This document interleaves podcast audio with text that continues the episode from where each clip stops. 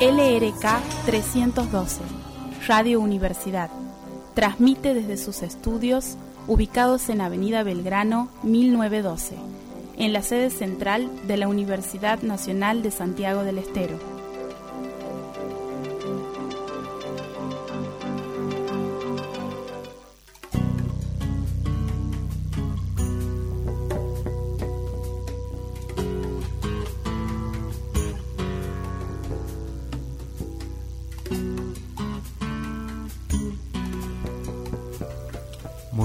Noches. Miércoles 8 de noviembre. Hablemos de justicia. 8 de noviembre especial. Estamos aquí en presencia del doctor Héctor José María Salomón, alias el compadrecito. Álvaro Rodríguez Montesino, quienes habla, y el amigo Claudio García desde la parte técnica operacional y haciendo magia del otro lado del vidrio. Hoy, ¿por qué es un día especial? Hoy es un día de cambio de década. Comienza una nueva década. Así que desde aquí vamos a desearle un feliz cumpleaños a nuestro mentor, el doctor Eduardo José Ramón Yugdar. ¿Qué tal? Un fuerte abrazo a- al, estimado doctor Eduardo Yudar por este, por este nuevo año, este año especial, este, que arranca, bueno, que sea con, con todos los éxitos, con, con todo ese, ese brío, esa fuerza que, que tiene permanente y, y bueno, que vaya para adelante. Claro, olvídate. Este, hace un pocos días hemos cumplido este, los 40 años de la recuperación de un de la democracia, vamos a decirlo así, donde resultaba electo el candidato Raúl Alfonsín. Raúl Ricardo. Estamos hablando de 40, bueno, el doctor Eduardo son 60. Podemos decir que tenía 20, 20, 20 20 añitos, jóvenes años. jóvenes. Y Votamos bueno, por primera vez con esos 20, todos. Yo también. Somos todos se votaba cara. este a partir de los 18 a años partir de los antes. 18. Pero bueno, veníamos de un proceso militar donde no habíamos tenido, no tan solo nosotros, sino mucha gente que nos ha precedido en edad, no Claro. había tenido posibilidad de votar desde el 74, que fue la última vez, con que se votó la fórmula Perón-Perón, Del 74 al 83, estamos hablando de casi 10 años. Una década, una década sin votar, una década de proscripción, una una década de, De, no libertad. de no libertad, de destrucción del país, de endeudamiento, privatizaciones, este, cercenamiento de derechos. Bueno, muy parecido a todo lo que promete mi ley. Así como para arrancar. Así para arrancar. Pero, ¿cómo Y- y compatibilizamos mí- la palabra a mí me- libertario con lo que acabamos de decir, que es lo- total lo- pérdida lo- de libertad? No, no, es que vos sabés, Álvaro, y a nuestros oyentes, la, la palabra que ellos usan es una máscara, pero la realidad es otra cosa. La realidad es lo que estamos hablando, o sea, muy parecido. Bueno, de arranque, la candidata a vicepresidente de mi ley es una persona vinculada con los represores de ese golpe siniestro del país que nos dejó 30.000 desaparecidos, familias destruidas, un montón de otros eh, compañeros y compañeras correligionarios eh, dispersos en el mundo porque se tuvieron que ir porque era la opción la, la vida afuera del país o la muerte, no no tenían. Y, y ojo, no no no es que se perseguía únicamente porque ha- había, no podemos desconocer, una fuerza política, un brazo del peronismo que había hecho un viraje este, bastante violento y bueno que ha tenido incluso una una un choque con el propio Perón, ¿no? En la en aquella Plaza de Mayo donde Perón los trata de de, im- de- de mocosos imberbes Imberbes. y, y medio que los echa de la plaza y toda la historia, pero bueno, este, no han sido los únicos perseguidos. Acá se persiguieron a todo aquel que tenía una ideología, un pensamiento político. Se han perseguido radicales, se han perseguido gente de izquierda, se han perseguido, o sea, a, todo aquel que decía, bueno, participo, eh, la, la participación comunitaria, el acercarse a los barrios, el trabajar con los padres eh, tercermundistas, con los curas tercermundistas que conocemos hoy de esta forma, o sea, eh, todo aquel que estaba ligado a una parroquia que para hacer cosas, Sí, actividades y- y sociales. actividades sociales, que porque eh, eh, lo- los problemas de este país no arrancan. Sociales y humanitarias. Claro, los problemas de este país no arrancan hace 5 años, 10, 15 o 20. Los problemas de este país arrancan casi de, de la estructura de inicio, eh, estructura e inicio, porque se estructura como algo este, muy, muy con principios de libertad. Mucho le hacer, le peser, dirían los franceses, dejar hacer, dejar pasar. O sea, a vos, si lo están matando al otro, no pasa nada. Dejar hacer, dejar pasar. Vos, si no te Hasta están te tocando a vos, hasta que te toca. Y bueno, y esta, esta ideología centralista, este, en, en el que se usa la, la, la, la mal llamada libertad, o, o y además, en el mejor de los casos que queramos hablar de libertad, hay que hablar de libertad con igualdad. Libertad más igualdad, sí da un montón de cosas. La libertad sola no alcanza, no sirve. Porque en la libertad sola, ¿quién se salva, Álvaro? El que más tiene, el que está mejor posicionado.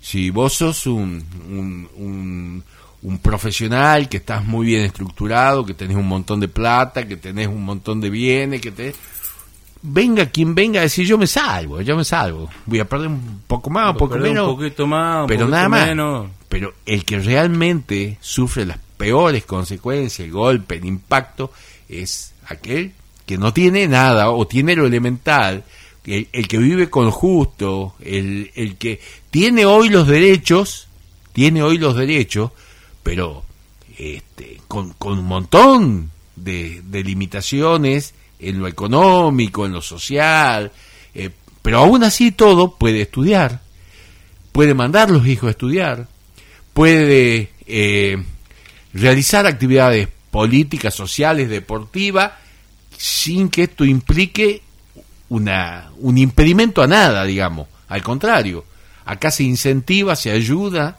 desde distintos ya lo ángulos. decía ¿no? un economista que ha fallecido, Tomás Bulat, que cuando se nace pobre, estudiar es el mayor acto de rebeldía contra el sistema. Claro, obvio, El saber rompe las cadenas de la esclavitud. Totalmente. Ahora, ¿cómo se congenia esto con el voucher? No, no, es que el, el voucher, el voucher es, es una cuestión tremenda, es una, es una la privatización, es una- entre comillas, de es la- una forma más de esclavitud. Va- vamos a explicar cómo funciona y qué es el voucher. Porque el voucher no va a ser únicamente... Estamos hablando de eh, propuestas eh, electorales de uno de los, de los partidos este, candidatos. de una de las propuestas muy claras que puede llegar a gobernar, digamos. Si no nos ponemos las pilas, va, va a ser quien va a gobernar, digamos, sencillo, ¿no? Por eso hay que tomar conciencia y Hay salir a, pelearla, ¿no? exactamente. No, no es que acá no, nos dormimos en los laureles, está todo fantástico. No, no, no está todo fantástico, no hay que dormirse en los laureles, este, porque es muy profundo. Mire, va- vamos a graficarlo. A ver, pongamos usted que conoce más que yo Santiago del Estero, un lugar inhóspito, lejano de, de la capital, donde hay poca población, donde hay, cuénteme algo así. Seguramente, ah, mire, tengo una compañera de la maestría, le mando saludos, Caspi Corral. que es de los juríes, por ejemplo. No, eso es grande, digamos. Bueno, pero e- ella es de los juríes y es docente, y ella cuenta lo- con, con la, la- la- la gran hazaña de, de ir a la escuela y que el esfuerzo que hacen. y que, va- que De vayan los, que vayan los chicos que les cuesta hoy que vayan los chicos y, y es una escuela que no tiene demasiado pero bueno pongamos la que usted dice más inhóspita y más lejana que tenga póngale en el mejor de los casos 15 alumnos 20 Sol, por paraje Sol de Julio, por ejemplo, Bien. del departamento de Choya. bien ahí seguramente no van muchos alumnos porque no hay muchos alumnos porque no hay mucha población en, en, un, en un momento adecuado para ir a una escuela primaria, por decir, ni qué vamos a hablar de una secundaria, primaria. Ahí juega el Estado, que va, paga a los docentes, estos docentes van a enseñar haya dos alumnos, un alumno, diez alumnos, cien alumnos, lo mismo. Van, ponen el mismo empeño, hacen de todo. Si usted le da a esa familia un voucher, ¿qué va a pagar con el voucher? Casi el sueldo del docente, digamos. Pero resulta que si le llevan a ese docente tres vouchers o diez vouchers, no le va a alcanzar porque no le va, no le va a compaginar ni siquiera lo que es el sueldo actual y cómo se maneja el resto de la estructura. ¿Quién, paga, ¿quién paga la luz? ¿Quién paga la limpieza? La logística de la, escuela. Obvio. Entonces, esas escuelas, con el tema del voucher, tienen que desaparecer. Si esto lo llevamos a los ámbitos de, colegios secundarios, lo mismo. Y además, no nos olvidemos que este país tiene un, un gran sector que, que, creen que van a escuelas privadas, pero que en realidad son semipúblicas. ¿Por qué? Mm. Porque el que paga los sueldos realmente en esas escuelas semipúblicas es el Estado. El particular, que de alguna manera lucra con el sistema educativo, esa, esa diferencia, ese plus de ganancia que tiene, lo tiene por las cuotas que destina algo, a pagar a algo, algo que no cubren los sueldos que lo que paga el Estado, y que se queda con una diferencia. Ahora, a eso de escuelas semipúblicas, que acá hay muchas, y en el resto del país ni le cuento. Si usted le va con un sistema de voucher, ¿usted cree quién le va a pagar el sueldo a los docentes? Si el Estado desaparece. ¿Quién le va a pagar el sueldo a los docentes? No, y tienen que competir entre ellos. Pero además de competir entre ellos, pongamos que no hagamos competir a nadie. Pongamos que se mantengan todos. ¿Usted cree que van a subsistir ese sistema semipúblico? Desaparece. Y estamos hablando de escuelas primarias y secundarias. Si usted esto lo lleva al ámbito universitario, y no, no es joda, el número que ha tirado Massa es verdad un, un, un joven, una joven que pretende estudiar en una universidad como esta, como donde estamos en este momento, con tanta alegría, en forma tan digna, este, representando y hablando, va a necesitar 3 millones de pesos por, año. para que pueda estudiar. Dígame cuántos van a poder estudiar. 3 millones de pesos por año, si dolarizamos al luz, estamos hablando de 3 mil dólares por año por familia. Por familia, por, Perdón, por, hijo, por hijo. Si usted tiene tres hijos, o dos hijos, o cuatro hijos, va a necesitar 12 mil.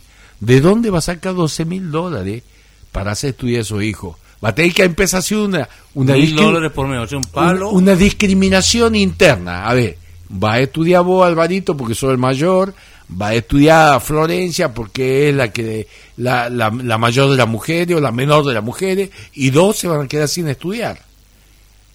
¿Ah? vayan a trabajar para que los hermanos puedan estudiar. Eso. Entonces, esa es la gravedad. Ahora, esa es la toma de conciencia que necesitamos de la gente. El derecho a la educación es un derecho humano. Obvio. ¿Y qué hacemos con esa parte, digamos, de la Constitución? No, bueno, pero lo, que pasa... 75, inciso 22, bueno, no, no, tratado, este, este, ¿cómo solucionamos esa este, parte este, siendo libertario? No, no, es que esta gente pretende ir contra los parámetros constitucionales y convencionales. Ya lo han dicho. no, usted, usted se acuerda, usted se acuerda que Macri en alguna forma cuando ha ido al, cuando iba al, al balotaje a la segunda vuelta eh, ha limpiado su imagen diciendo yo no voy a sacar derecho. Lo mismo están haciendo, lo, lo mismo están haciendo ahora, la misma estrategia, porque el que está manejando hoy la estrategia es Macri y su equipo. He visto también en los spots publicitarios del gatito mimoso eh, copia idéntica del spot publicitario de quien ha sido jefe de gobierno antes y después presidente. Le está manejando la, la, campaña, le está manejando la campaña. Le copado la cancha. Le está manejando la campaña Marcos Peña Hoy Marcos Peña maneja la campaña de Miley. Y le han copado la cancha, o seguramente, donde muchos de los que de los chicos que se habían entusiasmado porque veían como algo nuevo, como algo, qué sé yo. La rebeldía era gritar, hacerse malo, el, el loquito, no peinarse. el no peinarse. La derecha despeinada que ha dicho Exactamente, o sea, creen, creen que eso en la época nuestra, el ser revolucionario era pelear por los derechos, pelear por los derechos no tan solo nuestros, sino de nuestros compañeros y compañeras, era por pelear para que estemos mejor, pelear por, por más, por más cosas, no por menos cosas. Bueno, acá eh, se ha invertido los roles, se ha mentido a muchos, muchos, no tan solo los chicos, muchos grandes. Y hoy, hoy, ya esa primera máscara se ha caído porque aparece el verdadero dueño del circo, que el verdadero dueño del circo es quien nos ha endeudado, quien nos ha dejado con 100 años de deuda, quien no da respuesta que ha hecho con la plata, a tal punto que el Fondo Monetario va a investigar por sí mismo, digamos, a ver a dónde ha ido para esa plata. ¿Qué has hecho con la plata que te me has pedido prestada? Exactamente. me has pedido prestada con tal propósito. No, no, ese propósito no existió, ha salido tapado. ¿Es eso malversación de fondos? Eh, totalmente, totalmente. Sí, sí, sí. Sí, sí, cuando uno da un destino a un dinero que está para otra cuestión, está malversando. en la administración pública es claramente Yo te pido plata para comprarme una resma de papel. Sí. Porque la necesito usar en mi oficina, a la resma de papel. Hacemos todos los trámites pertinentes. Llega la resma de papel para mi oficina. ¿Y yo qué hago con esa resma de papel? La destino a otro lado. Sin, este, si no justifico necesidad, urgencia, eh, porque el papel, capaz que no es lo ideal la rema de papel, ¿no? Porque por ahí lo ideal sería, verdad, el ejemplo, la plata, la plata para comprar la rema claro. de papel. Entonces, en vez de comprar la rema de papel, termino comprando un whisky. O termino yéndome de... Comprando este me, me, voy con unos amigos a, a, a tomarlo en una cena, en, algo, y me saqué la plata de la administración. Porque ellos han salido a hacer esta fiesta, ¿eh? Porque imagínense, entre otras cosas... Se, mil millones. Entre otras cosas, Álvaro, que la gente lo tiene que tener presente, esos 55 mil millones de dólares se han ido en los propios familiares de Mlaki, que han hecho un blanqueo donde estaba prohibido que estén incluidos los familiares de los quienes están en el gobierno. Así decía la ley, en la reglamentación la han cambiado para poder incluir los familiares de Macri, que han blanqueado una cantidad importante de plata, no toda, pero una cantidad importante de plata, violando lo que había sido la voluntad del Congreso en este aspecto. Y bueno, ahora viene el fondo a investigar por cuenta propia. Exactamente. Que no se ha investigado suficiente en la justicia, entonces el fondo viene a decir, a ver, ¿cómo es la historia acá? Quiero ver los papelitos. El ¿Eh? peligro, ¿no? El peligro lo tenemos nosotros, Álvaro. El peligro lo tiene la sociedad, el peligro, el peligro es latente. Yo pido que tomemos conciencia, que, que vayamos a votar. Que vayamos a votar, que esto que estamos hablando, que lo verifiquen, lo chequen si estamos mm, hablando macana o le estamos diciendo una realidad. Que vean un poco de historia, que vean un poco de, cuestiones que, de lo que ha pasado cuando se han hecho propuestas como esta, cuando se han gobernado con ideas como esta, y, él es un, un acérrimo este, influencer y, muy querido de, de, su alabado Domingo Cavallo, que ha sido autor, primero, o uno de los primeros que ha blanqueado plata que había prestado eh, el Fondo Monetario también en ese momento los militares y en vez de, solucionar, hacer camino, hacer pagar educación, hacer cuestiones como las que uno puede destinar a los préstamos, ¿qué ha hecho? Estadios, eh, lo que usted quiera, aeropuertos. En vez de hacer esto, que significa un, gente que trabaja, significa futura fuente de trabajo por lo que puede manejar la industria o ciertas cosas que son imprescindibles, electricidad, explotación del litio, lo que usted quiera.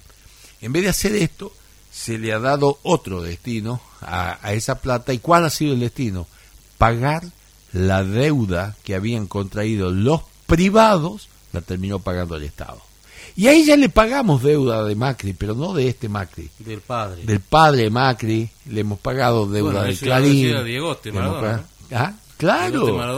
pero hay libros escritos, por eso es lo que... Hay una frase que dice él, este Macri nos viene robando desde el padre. ¿eh? Claro. Entonces, estas cosas que le estamos diciendo, le pedimos que lo chequeen, no nos crean del todo. Seamos poperianos, diría el doctor Judah. No nos crean del todo. Verifiquen lo que le estamos diciendo. A ver si es cierto, es falso, y, y- y vean, abran los ojos, piensen lo que va a venir. También quieren ir contra las jubilaciones, quieren, vio que ahora se prolongaron dos años más la posibilidad de que se puedan jubilar personas que han trabajado y por alguna circunstancia de la vida o la patronal no le ha hecho dos aportes o este han trabajado eh, en, en, en sus hogares las mujeres donde el Estado ah, les reconoce tres años de aporte por cada hijo que tiene cada una, por, porque es el trabajo que ha tenido en, en, en la casa y e- ese trabajo tan valioso que hoy además el derecho se lo reconoce a todas las mujeres en el Código Civil y Comercial como un, una, un aporte concreto que hacen eh, las mismas a el digamos al, al hogar conyugal a los bienes del hogar a lo que se, a, la- a lo que se acumula en una pareja durante el tiempo que están en forma conjunta. Entonces se reconoce esta labor y el Estado lo ha hecho y permite que se jubilen personas que todavía tienen la edad, tienen la cantidad de años trabajados, pero no acreditados, se pueden jubilar con una posibilidad de que se financien con los propios sueldos la diferencia de aporte que le debe quedar por pagar. Esto también va a desaparecer. También se dice que van a hacer desaparecer la obra social más importante del país, PAMI, y me pongo de pie. PAMI, la estructura que tiene PAMI, los derechos de todos los jubilados, porque el PAMI tiene una gran parte médica, que para mí es la mejor obra social del país, sin lugar a, a duda, es la segunda a nivel América. Hay solo una obra social que tiene más afiliado que el PAMI, que está en Estados Unidos.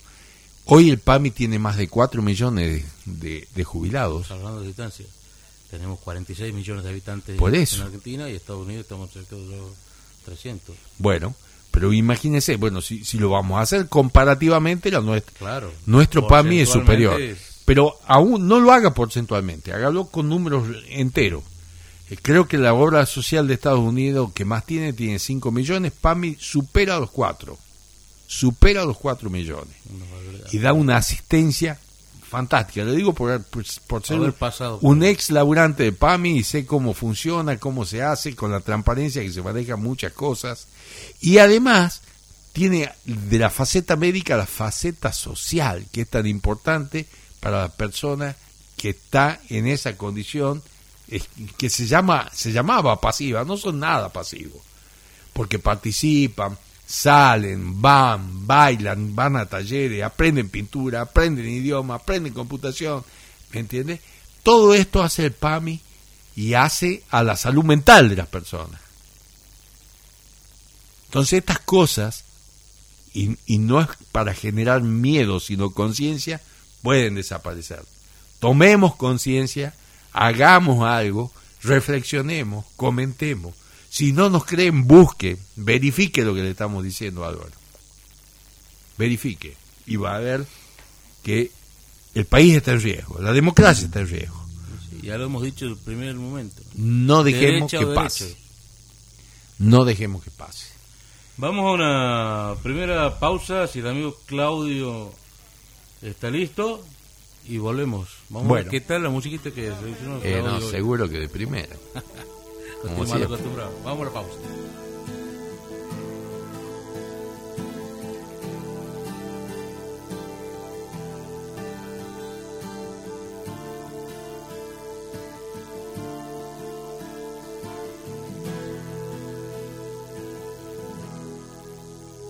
Tiro al norte,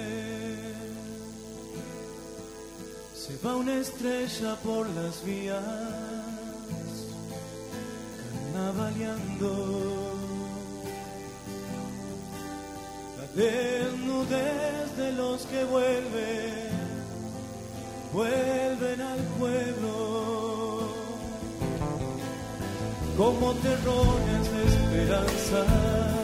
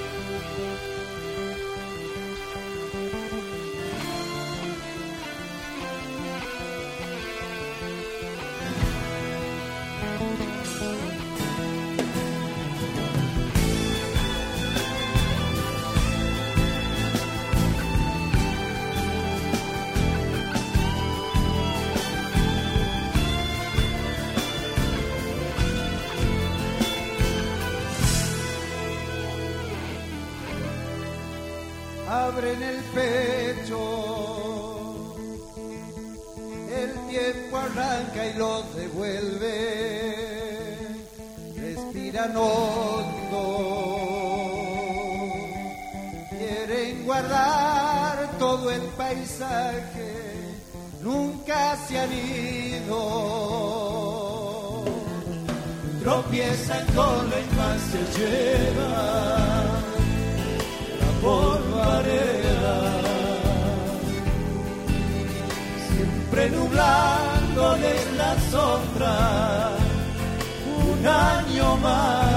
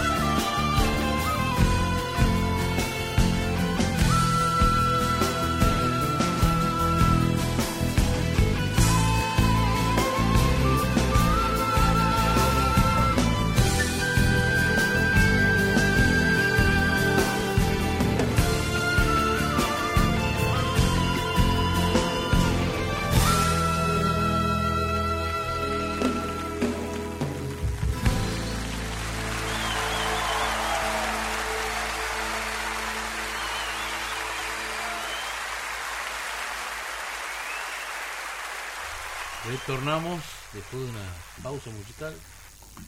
Tenía medio clonazepam ese, esa pausa.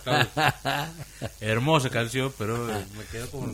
Como con ganas de echar una siestita. Ajá, ya estaba listo. Pasa que hoy, bueno, hecho un festejito ahí con, este, bien regado. Y bueno, Día- de aparte día alargado para nosotros, día de día largo, trabajo, día miércoles son complicados.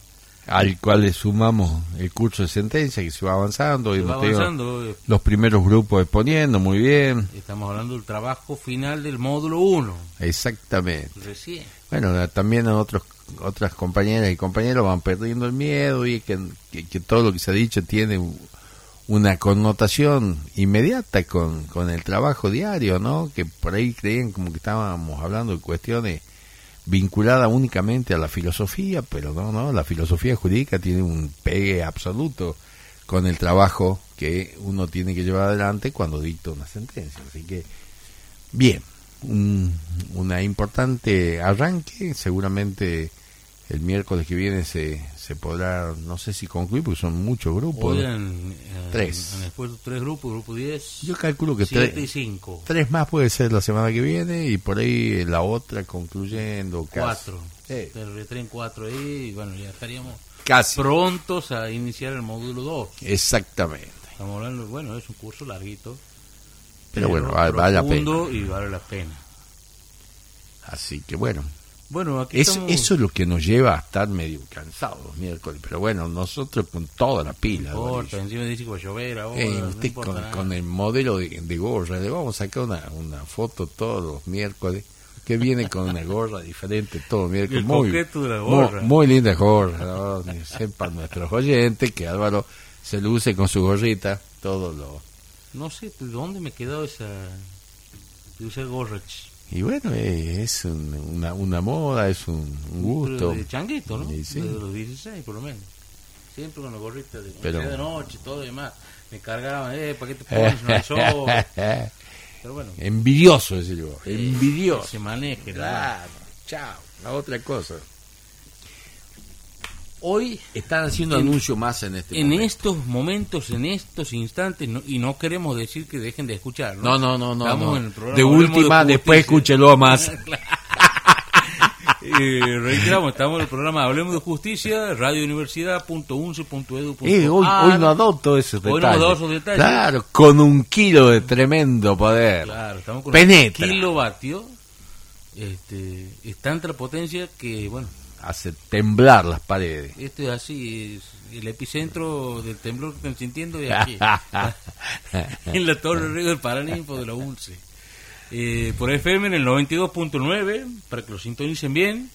Sí, sí, pero Eh, Rodrigo que, que clave bien porque cuando decía 92.7, no, 92.9. Viste que- No, usted tiene razón. Claro, Aparte eh. usted lo repite tantas veces y con esa fuerza. Así, que- Claro, ¿no? 92.9 del dial santiagueño. así es. Ahí estamos habilitados como, como radiodifusora. Ahí somos LRK 312. ¿Qué tal? ¿Eh? Este, bueno, en estos instantes pueden estar escuchándonos a nosotros o A más. a Massa que está anunciando Le- 10 le- medidas. me, me parece que le hacía falta, yo le decía hoy, ¿no? Le hace falta que salga a la cancha nuevamente, que se note, que tenga la presencia. Acá no hay que perder el eje de ser- estar en el centro del ring, es como el, el boxeador. Hasta el último día hay que estar en la escena principal, no correrse un costado. Yo creo que por ahí se, se comete, bueno, es que uno en, en el afán de contar la, la, la, la problemática que puede llegar a, este país este si no ocurre un triunfo de, de masa que representa a amplios sectores llámese peronismo radicalismo eh, a mucha gente de izquierda a mucha gente de derecha porque Massa es una persona de derecha este, seguramente buscando como una renovación vamos a sufrir un, un avallazamiento a, a muchos derechos y el peor de todo es el avallazamiento a la democracia propiamente dicha. Eh, estamos a una firma, ¿no? ¿Ah? Con una firma llega a haber personas inadecuadas al mando del Poder sí. Ejecutivo. Con una firma basta, ¿eh? Sí, Decreto de necesidad de urgencia y hago lo que quiero, ¿eh? y sí, desgraciadamente hemos visto ejemplos en Latinoamérica, fíjese Fujimori, fíjese cuando han llegado ilegítimamente al poder como la Áñez en Bolivia, Hmm. fíjese... Y todo sea, esto hay que tener Bolsonaro. Bolsonaro, Jair, Jair, con, con mucho con, con mucho voto ha llegado y bueno, fíjese la cantidad de muertos en Brasil este con la pandemia, la Milei ha dicho que no va a tener trato con, con Lula. claro, encima nuestros dos socios principales, Principales socios. Brasil y China, él no va a tener trato, a o sea trato. que con eso nos terminamos fundir. Claro, no sé qué es lo que quiere, que, que, en ceniza. Él, no sé. él- sí, sí, sí, sí, sí, sí, quiere, porque ahí aparecerían los verdaderos dueños de él. El- Ah. Ajá. Los, los, los fondos buitres, este, Black Rock. ¿cómo se Black? Rock. Este fondo buitre que, que hace rato que hace juicio contra la Argentina y su pretensión es quedarse con los recursos Entre otros. Estratégicos. No es que BlackRock nada más. bueno, más, una pero este es uno de los sponsors principales de la campaña de Milei. Este, y, y pretende quedarse con recursos estratégicos. Bueno, si Macri los deja, porque Macri en el convenio le ha también dicho, quiere. yo quiero IPF, dijo Macri. ¿eh? Ningún Eh, ah, no, y no lo decimos nosotros. ¿Eh? Lo dijo eh, gente de Canal 13, Gu- Guñaki, ¿cómo se llama? Eh. ¿Cómo es? ¿Nicolás Guñasque? No, no, no sé, viste, yo, por ahí sí. de, los, de los mezquinos no me acuerdo del todo, ¿no? Me, me pasa, ¿no? Así dice, ¿no? Que cuando hay... Cuando un- uno, claro, cuando es mezquino, ya te olvidas el nombre, sí es cierto. Sí, así dicen la- las viejas, yo le creo. digamos. y tienen eh, sus razones. Sí, claro. No es que hablan por hablar. Entonces, Este, otra cosa también interesante es que hay una especie de debate sin el rigorismo formal. sí, Es un programa de televisión en Eh, el cual tiene una parcialidad. tiene una, bueno, sin Eh, duda que tiene no- parcialidad no el no programa, es como- el no canal es- entero. No es como los debates que hemos podido gozar acá en Santiago del Estero, el que hemos visto en la Universidad de Buenos Aires, que se va a repetir el 12, digamos. Esto es un debate de vicepresidentes. Ahora sería el turno de eh, Rossi Rossi contra Villarruel. Villarruel. A partir de las 22 horas por eh, TN. También es interesante verlo, aunque pues vayan sabiendo que es un debate eh, Parcializado. parcializado totalmente. Se lo he visto, yo he visto también el debate eh, cuando estaban los cinco candidatos a vice. Tengo un mensaje de Rodrigo Reyes. No puede ser. ¿Eh? Capaz que ¿Qué no dice? está escuchando. O sea, ¿Habrá sintonizado el 92.9 o no? no, no sé si matarlo al aire así crudo. No, no, no, no. Si en privado, y si no, que ponga un texto. Páselo o no lo pase. No, a ver si. Imagínate si. Porque nos viene amenazando que va a venir a visitarnos, que va a estar con nosotros, porque su papá era un, hombre de radio y él se había acostumbrado, incluso lo escuchamos muchas veces haciendo transmisión de publicidad de fantástico, ¿no? Este, y bueno, yo Ha prometido que iba a venir. ha prometido, pero bueno, a él le cuesta salir del ámbito que él vive medio del, alejado de del ¿no? timbo y eso, entonces no, no, le venir para Con los timbales, dice. le cuesta venir para estos lados. a- No, pero nuestro gobernador ha hecho un puente muy lindo, creo. Claro, no, directo. Se toma el puentecito nuevo y llega al toque. Llega antes que nosotros. Olvídate. A ver qué dice el amigo, ¿ah? No sé si no me estaba nada. Bueno, hablábamos del debate a través de TN, es que es un debate no es oficial y nada. Está escuchando, Qué Rodrigo. grande, Qué grande, Rodri. Un abrazo, Rodri, querido. espectacular siempre. Lo pasamos bien con Rodrigo. Sí, Miguelito, tampoco nos podemos olvidar de otro gran amigo, Miguelito. Miguelito Águila. Dice que salimos espectacular. Llega bien el kilovatio de salvaje Eh, poder. tremendo, tremendo. Pero bueno, también nos puede estar escuchando a través de radiouniversidad.unce.edu.ar y si el amigo Claudio García hace las la magia, Y, y capaz que si viene viajando, capaz que viene con un gran, gran, gran amigo de esos que hay poco, casi único. quizás mente. Vamos ¿Eh? a darle un saludo igual. Vamos a dar un gran Por saludo. ¿Ah? A un, un- a un- ese, ese sí inventor nuestro también, maestro, un gran amigo, compartir la vida, la vida realmente, así que un gran abrazo. Nos estamos preparando. Si viene viajando mandando mensajes de texto, quiere decir que no está manejando. Eh, no, no, debe venir Debe manejando venir, este, el compadrito, amigo. ¿ah? Olvidaste. Así duda. tenemos que hacer festejo de nuestros 60 también con el compadrito y 37 años de abogado cumplí, ¿eh? no Pero cualquiera. no, no, No cualquiera. debe ser tanto, dicho hoy. no le está No, gustando. pasa que eh, él está hecho un pendejo, pero bueno, las, las cosas buenas uno las tiene que llevar puestas. ¿ah? Sí. Estas son cosas buenas, así que, bueno, un gran abrazo, gran, gran abrazo. ¿Qué tal ese caleo de oyentes? No, alto, ¿ah? Ahí que me diga que nos está escuchando Zamora, ya estamos, ¿eh? Eh, Eh, yo creo que algún programa debe haber escuchado. yo, yo le he ¿Ah? pasado, este, obviamente no directo, sino a través de su secretario Sí, de sí. prensa, el podcast, porque le recuerdo a la audiencia que lo habíamos invitado. En, en un momento casi que lo teníamos. lo teníamos ahí para venir, este, y bueno, pero tenía viajes más importantes Sí, que obvio, nosotros. obvio. Era en la época del federalismo, en la reunión de el, el gran, el gran bache que producía ya la Corte intentando dar beneficiar a Cava y perjudicando a todas las provincias con la coparticipación y la necesidad de una reestructura de la Corte Suprema de Justicia donde el gobernador se puso al frente de, de- de esto este, pidiendo que se reestructure como corresponde y que las provincias tengan participación en la Corte. Así que, bueno, seguramente va a ser uno de los puntos a, a retomar y, y, a, y a pelear para, para que haya un verdadero federalismo como, como se pretende, ¿no? Y donde el abanderado es justamente eh, Gerardo Zamora. Bueno, y al y al, tema de la quita de, de coparticipación, perdón, a las provincias, eh, uno de los del frente de del gato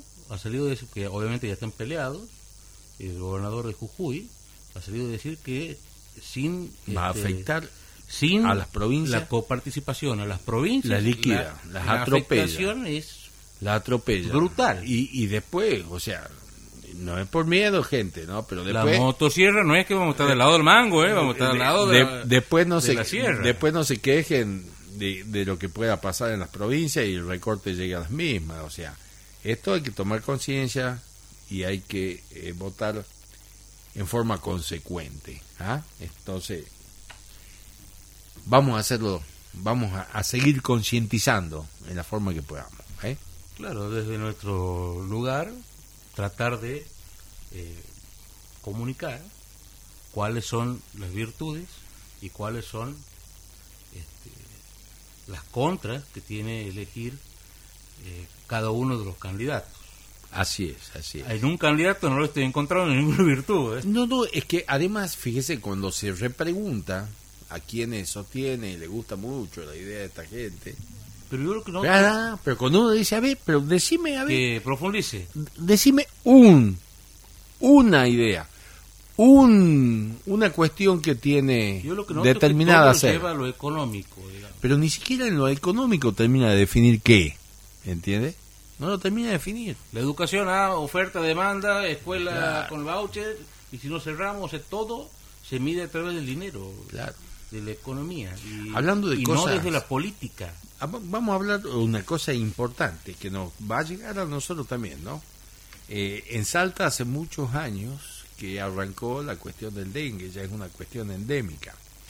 Y, se- y pese a que muchos municipios han trabajado muy bien durante un importante periodo de tiempo, el dengue se ha profundizado y se ha trasladado a otras provincias, ha llegado a Santiago, ha llegado a la capital, y eh, lo, perdón por los por los, ¿cómo se llama? Pituquitos de Recoleta. Perdón, Los pituquitos. perdón por los pituquitos de Recoleta. Usted a veces se confunde y dice pitufito. Es que son medio pitufo y pituco, ¿no? Ahí están, claro, en, es en como- esa categoría. Bueno, estos muchachos que viven en esta en esta ciudad que se cree en provincia, Eh, yo lo voy a decir. a ver, Pitufo porque tiene tufo pis. Perdón, lo tengo que aclarar para que la audiencia... Bueno, estos muchachos, estos muchachos que, que están acostumbrados a esa, ese entorno mágico de, de muy pocas cuadras por muy pocas cuadras, porque no es tan grande, este le tenía que haber llegado el dengue para que se preocupe y hagamos algo con alguna vacuna o se genere algo. Bueno, las vacunas aparecieron. Hay vacunas que está certificando y están eh, en condiciones de empezar a colocarse y arrancan en la provincia de Salta esta semana la vacunación contra el dengue. Va a ser una forma cierta, concreta y El Estado presente una vez más. el Estado presente, el Estado con la salud, va a cubrir por lo menos cuatro serotipos de los que tiene el dengue este, dando vuelta. Así que, bueno, prueba piloto salta esta semana la salud pública dando muestra. Primero, consiguiendo la vacuna, que han pasado más de 20 años sin que esto se haga, porque aparte no se desarrolla en otras partes del mundo, porque el dengue es una enfermedad que afecta al subdesarrollo, nos guste o no nos guste, es así. ¿Me entiende? Entonces, a Estados Unidos no le importaba, a Inglaterra no le importaba, a Europa no le importaba, pero hay muchos lugares en Latinoamérica donde hay dengue. De hecho, a nosotros ha ingresado por fundamentalmente por las fronteras de Paraguay y Bolivia han sido los muy permeables para el ingreso del dengue y después se han desarrollado y se han instalado concretamente en, en nuestras provincias del norte y de ahí se han ido trasladando. Esta afectación es gravísima y ha causado muchas muertes, no al nivel de un COVID, pero muchas muertes. Y aquí y hay gente que le agarró COVID y le agarró dengue y te dice que es mucho más fuerte y le ha costado recuperarse a la que le agarró dengue. El dengue deshidrata, y me, me, ha tocado ver a mi madre, una persona muy lúcida, este, con 86 años, que cuando le agarró... le mandamos un saludo. Le mandamos saludos. Ayer le he hecho un cumpleaños a, Gonzalito ahí, a mi hijo. Este, también le mandamos saludos. Ahí en la casa de Valle, le he hecho un niño envuelto, he hecho empanadas, salteñas, está un deseo nuestro estar ahí, pero bueno, no se puede, no se puede. Estamos acá y acá le mandamos saludos ¿ah? Muy bien. Y, y le digo, le agarró, y yo, yo he visto que mi mamá, como nosotros decimos es comúnmente, no le subía agua al tanque o sea, eh, no la reconocía a mi, a mi mujer, cree que era una... Conozco varios que no han tenido dengue que están igual, ¿no? No, no, que no, no, no, no, no reconocía a mi mujer, cree que era una prima mía, este, le, le contaba a ella que había venido... Tenía o sea, mal, mal, y le ha costado varios días de recuperación. Gracias a Dios se ha podido reponer, está fantástica, no pasa nada. Hoy pero en ese momento era grave la situación. Bueno, mucha gente no tan solo le pasó eso, sino ha muerto. Porque hay un dengue hemorrágico, hay una, una cuestión muy grave vinculada a, esta, a este tema que no es menor y que también esto es una pauta más de la importancia del Estado presente, como usted ha dicho. El Estado preocupándose, otra razón más por investigando, hay que elegir el voto creando una vacuna y el Estado asumiendo los costos, ¿no? Esta es una vacuna que si usted se la quiere poner, decir, bueno, yo me quiero cubrir ya del dengue. Y la quiere, parece que la fabrica el Estado y toda la historia. La quiere y me pongo mañana la vacuna. El dengue son 10 luquitas. 10 mil manguitos. Tienen que disponer ya para ponerse una vacunita del dengue. Y la gente no va a pagar nada porque esa plata va a entrar con lo que se pagan los impuestos. Esto para muchos que bravuconean a mm. dónde va la plata de los impuestos, a investigación, a salud, a educación, a cosas indispensables para la protección de la dignidad de la persona humana. ¿Qué tal? He dicho. Muy bien. ¿Ah? Muy bien lo dicho. La verdad que este, yo me pongo a reflexionar y pienso qué pasaría si llega a gobernar esta persona libertaria, donde él quiere que la salud sea privada, y qué pasaría en estos pueblos del norte si agarra como una endemia de, este, de dengue. Y, a mí me viene la, la imagen, Álvaro, si usted me hace la pregunta. No van a poder ni siquiera entrar al sanatorio a atenderse. ¿eh? No, a, mí me, viene a la imagen lo que yo veía durante la época del COVID. ¿Será parecido a lo que en, en Ecuador, la gente que se moría en la calle, que la tapaban, así, que ni siquiera tenían cómo la, la recatarla, porque este la gravedad del dengue, ¿sabe cuál es? La, propagación que se produce en la casa. A usted le agarra dengue, es indispensable que esté aislado. Si usted no está aislado, viene otro moquito, le pica y le transmite eso a alguien que está sano. Y ahí empieza esta cuestión. Por eso se, se expande tan rápidamente. Es muy factible, muy volátil, muy fácil la transmisión de uno a otro.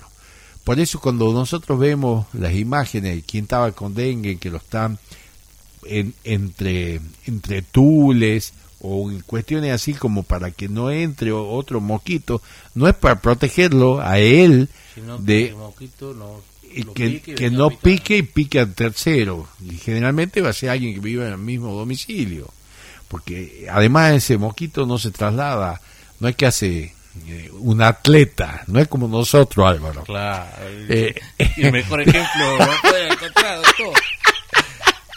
No es como nosotros. El mosquito anda poquito, ahí Ah, chiquitito, eh, claro, ahí anda. Unos metros. Unos metros, ¿ah? pero dañino. Yo conozco varios, así como el dengue.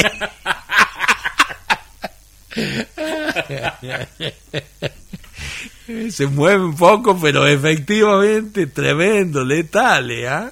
Este, hablando justamente del dengue, aquí el municipio... No la de ciudad- nombre, no de nombre. No, no, sin nombre, sin nombre.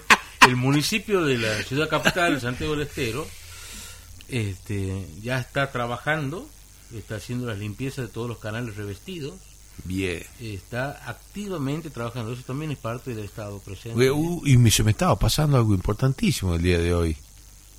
Hoy es el día del empleado municipal, a quien le mandamos saludos a todos los compañeros y compañeras municipales del país, donde lleguen nuestras, nuestros el sonidos. kilovatio. de Donde llegue el kilovatio más lo que después, gracias a la mano de Claudio Después y llega- Álvaro, Llega el podcast, hablemos de justicia se expande 2023. ¿verdad?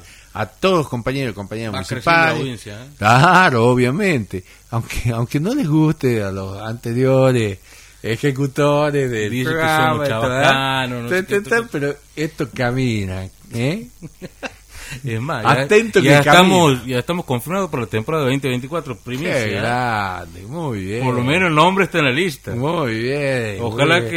que la- Espe- espero que para el año pongan un poquito más alto en, el- en el En la Feria en la Feria hay que hablar con el ingeniero Héctor Paz, hay que invitarlo al ingeniero. Eh, otra otra antes de que termine el año. Otra invitación. Este, seguramente nos está escuchando también. Necesitamos ahí un, una, Este- una charla con él. Yo lo voy a mandar, me comprometo a mandarle un mensaje. Le voy a mandar un mensajito al ingeniero Héctor Paz este, para el cierre del año, que venga por la radio a este este Sí, por favor. acompañarnos en haga- entrevistas y de haga- paso le vamos a hacer un planteo eh, que, que, que es muy interesante La directora nos está mandando saludos también. este un planteo que sostenemos que debería tomárselo en cuenta. En cuenta que estamos hablando de una facultad, una nueva facultad Facultad para esta alta casa de estudios. de Derechos, que es Estamos hablando de de la una Universidad Pública de Santiago del Estero. facultad de Derecho popular. Popular, popular. Donde se trabaje mucho con carreras de grado y posgrado. Y donde podemos implementar un sistema Pregrado. un sistema de, importante para poder llegar no tan solo a todos los que se encuentren en Santiago Capital, sino a todo el interior que puedan estudiar en forma online, como nosotros ya tenemos experiencia, venimos trabajando en esto, hemos aprendido la además ha traído muchas cosas. pero además hemos aprendido porque hemos trabajado con otras universidades privadas y podemos tomar esos conocimientos para implementarlo y hacer este mix que parezca privado pero va a ser público, donde los beneficios sin lugar a duda van a ser rotundos para la gente, para el pueblo Ya sabe, ingeniero Héctor Rubén Paz, ¿no? y ya debe estar eh, chango no quiero ir a ver porque me, va- me, me quiere sacudir pero no lo queremos sacudir nosotros sabemos que él es un gran gestor que ha conseguido cosas Y importantísimas imagínense, está con el debate, Claro. primer debate En el interior. aquí en No, Santiago del no. Estero, desde la universidad, Claro. organizado obviamente en conjunto no, con la provincia de Santiago del Estero y el pero además Centro acaba de conseguir dos, dos nuevas facultades importantísimas Mire, ha ido ha ido a visitar al Papa, ha vuelto y tenemos la Santa la Mamá Antula. Claro, no, no, no. algo tiene que ver.